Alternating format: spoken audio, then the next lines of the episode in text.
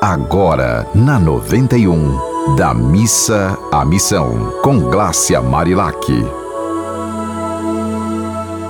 Oi, minha gente, e aí, todo mundo pronto para essa semana, abrir o coração para essa semana e se encher de amor indo da missa à missão? Hoje eu vou entrevistar uma pessoa muito especial, que desde que eu a conheci, você sabe que eu só entrevisto gente especial aqui, né? Até porque para falar da, e de ir da missa à missão tem que, ter, tem que ser gente que realmente é, é coerente com o que fala e com o que faz.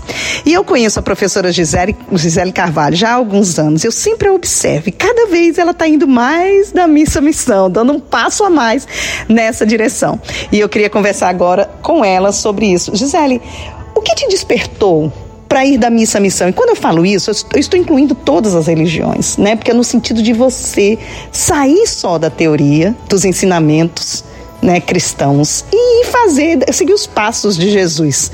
O que te fez despertar para isso?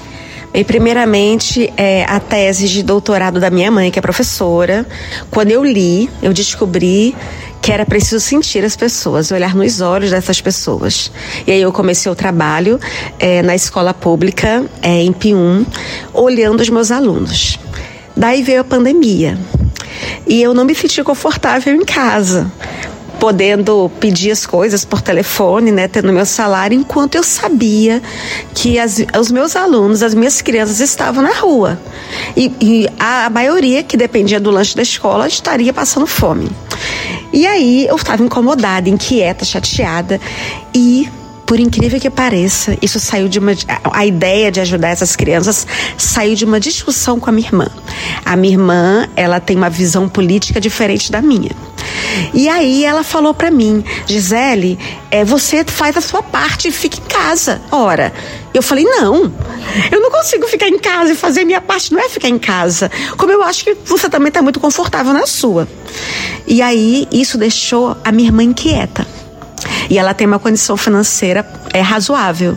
E daí nasceu essa ideia, que hoje a gente chama de projeto, dela enviar, porque como lá ela mora em outro país, é euros, e quando transforma em real, fica um valor bom, ela envia para mim e eu no trabalho manual vou ajudar essas crianças. E tive uma mentora, que é a Angelita, que me auxiliou, dizendo que essas crianças precisam.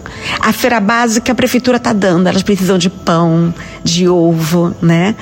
E aí eu fui nessa missão, ir no mercado, fazer as feiras e atrás das famílias que estavam passando fome. E esse trabalho acontece até hoje, mas é um trabalho que eu gosto de fazer devagarinho, olhando aquela família, sem fazer muito, sem chamar muita atenção, porque tem famílias que conseguem, já estão conseguindo trabalho, estão bem, a gente migra para outra família, a gente olha para outra criança e assim o trabalho vai acontecendo, pedindo sempre para que a espiritualidade é, me guie, nos guie para que a gente chegue na família certa, naquela família que está precisando. E o que que isso provocou na sua vida? Porque assim, uma, a mão que dá geralmente está por cima da que recebe. Mas se a gente tiver uma consciência mais ampliada em relação ao, ao amor que está ali, a gente está do lado, né? Porque a gente sabe que a vida é, é, é um planeta escola e que a gente aprende muito. E quando a gente aprende, aí é, é um preço que é impagável. O que para você assim transformou? O que, que você sente que mudou de verdade? É, primeiramente, é, estudando um pouquinho sobre a comunicação não violenta, eu descobri que a gente, o primeiro passo a gente ajuda porque a gente se sente mais leve de fazer alguma coisa.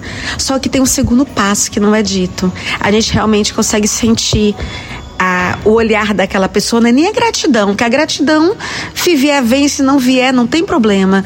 Mas você vê uma criança sendo alimentada, você vê uma criança crescendo e isso despertou em mim mais sensibilidade ainda. Hoje eu sou uma pessoa melhor. E mais feliz também, né? Sem dúvida, eu sou uma pessoa mais feliz. E Porque sua vida se multiplicou. Não tem preço o olhar dessas crianças, que a maioria são meus alunos, né? Eu sou professora de artes, então eu acabo acompanhando essas crianças e não tem preço o olhar delas para mim.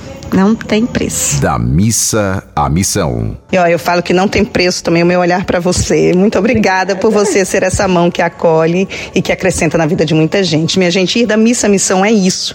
E eu vou dar aqui em primeira mão uma notícia, né, que eu vou dar essa semana toda, que se você tiver alguém que você conhece em Cruzeta, Caicó, Currais Novos, Acari, aquelas cidades ali no entorno de Cruzeta, no açude de Cruzeta, uma coisa que a gente vai fazer, Gisele, é agradecer as águas, né? Porque na maioria das vezes a gente fica clamando por água e esquece de agradecer o pingo que cai, que faz o verde do sertão brotar forte. Então, em honra ao meu pai, Manuel Justino, e à minha mãe, Marinete Azevedo, eu, eu quero presentear a cidade com essa festa do amor, uma festa das águas no sertão.